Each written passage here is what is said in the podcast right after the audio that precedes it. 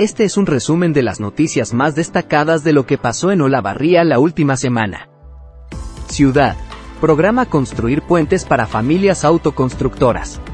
Desde la Dirección de Casa de Tierras y Regularización Dominial se informa que a partir de este lunes se pondrá en marcha un interesante programa destinado a familias autoconstructoras con tenencia municipal, quienes accederán a capacitación y asesoramiento no solo de integrantes de la oficina técnica de la citada área, sino también de integrantes de la comunidad educativa del Centro de Formación Profesional 401, Escuela de Piloto. Con un clima que acompaña se desarrolló una nueva edición del Aplauso al Asador. El tradicional evento comenzó a las 11 de este domingo y finalizó alrededor de las 18 horas. El mismo se realizó en el Parque Helios Echeverry. Son más de 40 instituciones que participaron de este tradicional evento, compuestos de preparación y venta de comidas típicas criollas. Se viene el 120 aniversario de Villa Alfredo Fortabat. Este 9 de noviembre, Villa Alfredo Fortabat cumplió 120 años de historia y como todos los años se llevó a cabo el acto protocolar en la emblemática Plaza de la Eficiencia y el Trabajo de la localidad. El mismo se inició a las 6.30 de la tarde horas con la presencia de autoridades de diferentes ámbitos, instituciones representativas de la comunidad y vecinos de la villa.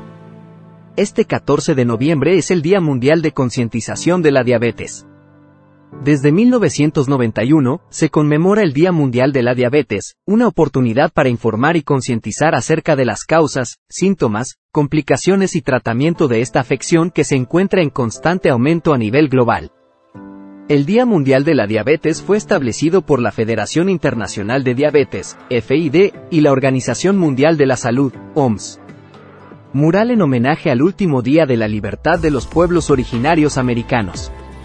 Integrantes del Observatorio de los Derechos de los Pueblos Indígenas y Campesinos de la Facultad de Ciencias Sociales junto a la comunidad mapuche urbana Pillanmanque llevaron adelante la pintada de un mural en el acceso al complejo universitario de Olavarría.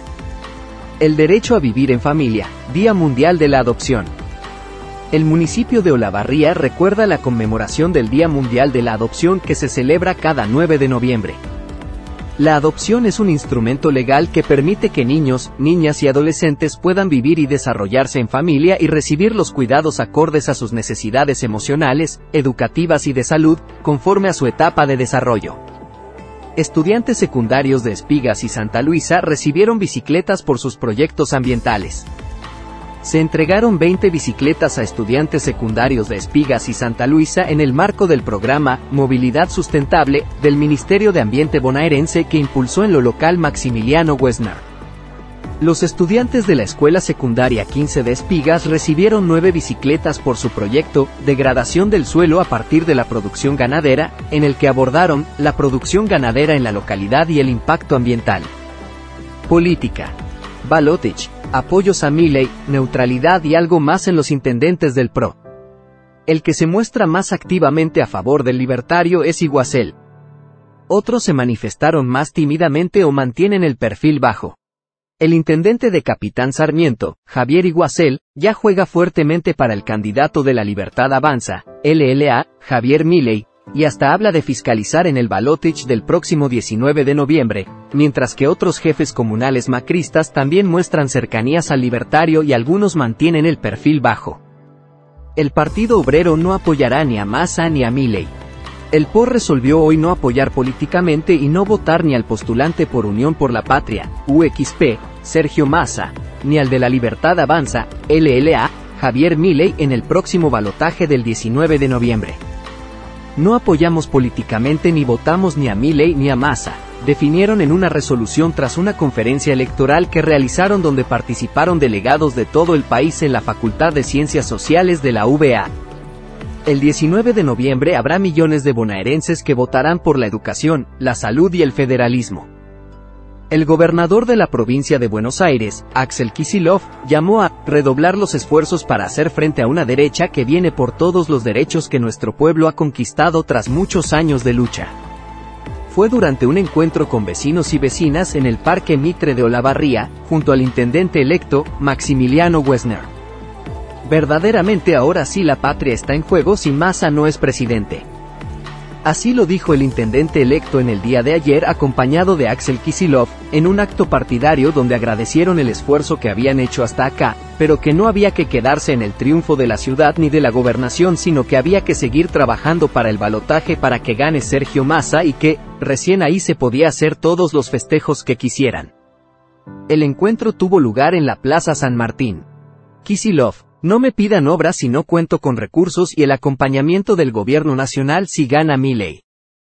Así lo dijo el gobernador a pocos días del balotaje entre Sergio Massa, Unión por la Patria, y Javier Milei, La Libertad Avanza, el 19 de noviembre, en su llegada a nuestra ciudad también tras el triunfo del candidato electo Maximiliano Wessner, el primer peronista en volver a la intendencia después de 36 años.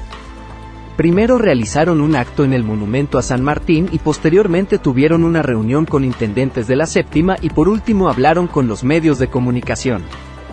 La salud tiene que ser un derecho y universal. Así lo dijo el ministro de Salud de la provincia de Buenos Aires en su llegada a nuestra ciudad en el marco de una jornada de conversatorio junto a Maximiliano Wessner y trabajadores, promotores, estudiantes y organizaciones sociales. Policiales rompió una restricción de acercamiento y fue aprehendido. El personal del comando a raíz de un llamado al 911 se dirige hacia la avenida Trabajadores al 6000 donde se estaría produciendo un robo. Al llegar al lugar, se entrevistan con una persona quien refiere que un vehículo del cual aporta descripciones se encontraba dando vueltas por el lugar, momento en que el mismo es visualizado por personal policial, procediendo a interceptar al mismo. El hombre al momento del arribo del personal policial salía del patio lateral de la vivienda donde reside la víctima, con quien posee prohibición de acercamiento. El sujeto fue aprehendido por prohibición de acercamiento vigente con periodo de exclusión a 200 metros a la redonda, siendo alojado en la comisaría segunda.